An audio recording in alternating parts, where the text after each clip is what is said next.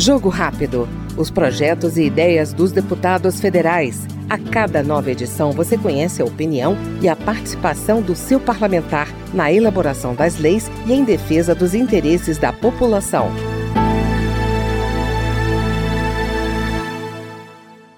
Deputada Érica Cocai, do PT do Distrito Federal, defende o mapeamento do perfil epidemiológico da AIDS, doença autoimune, que surgiu no início da década de 80, para que, a partir do rastreamento, campanhas de prevenção à doença sejam adotadas pelo poder público com mais efetividade.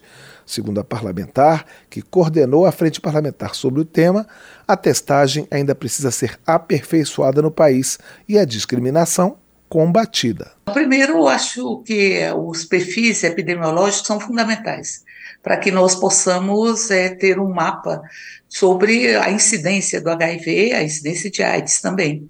Então, nesse sentido, é fundamental que nós tenhamos o perfil epidemiológico e é fundamental que nós possamos, a partir desse perfil, você falava da incidência é, maior de jovens, então isso é um fato maior do é, gênero masculino também. Então, portanto, a partir desse perfil epidemiológico, fazermos campanhas, campanhas de prevenção. É bom lembrar é, que nós é, tivemos uma redução muito grande é, durante no governo anterior anterior, os recursos para as campanhas de prevenção.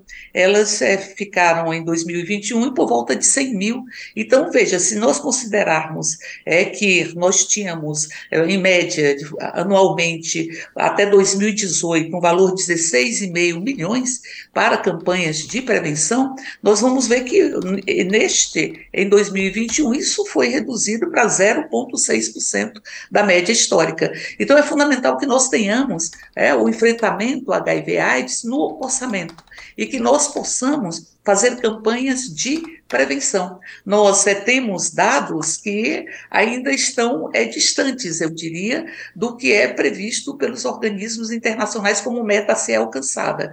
Nós temos por volta de 90% das pessoas diagnosticadas, se estima que tenhamos por volta de um milhão de pessoas convivendo ou vivendo com HIV no Brasil. Isso nós temos por volta de 90% diagnosticadas, 81% em tratamento e 91% em tratamento com carga indetectável do vírus. Então, o ideal seria que tivéssemos 95, 95 e 95. Nós estamos atingindo apenas uma dessas metas.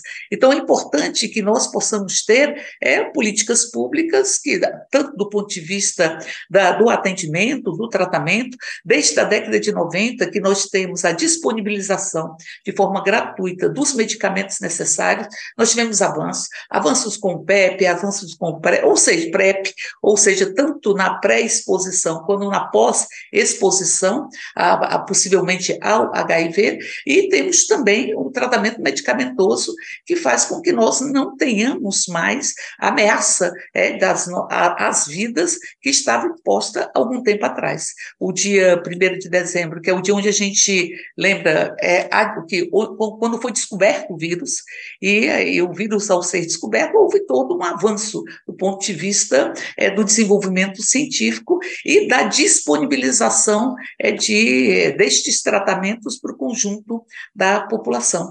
Então, portanto, é muito importante as campanhas de prevenção a partir dos perfis epidemiológicos e, ao mesmo tempo, termos também a disponibilidade de atendimentos multissetoriais. Esse é o Jogo Rápido com a deputada Érica Cocai, do PT do Distrito Federal. Jogo Rápido. Os projetos e ideias dos deputados federais. A cada nova edição você conhece a opinião e a participação do seu parlamentar na elaboração das leis e em defesa dos interesses da população.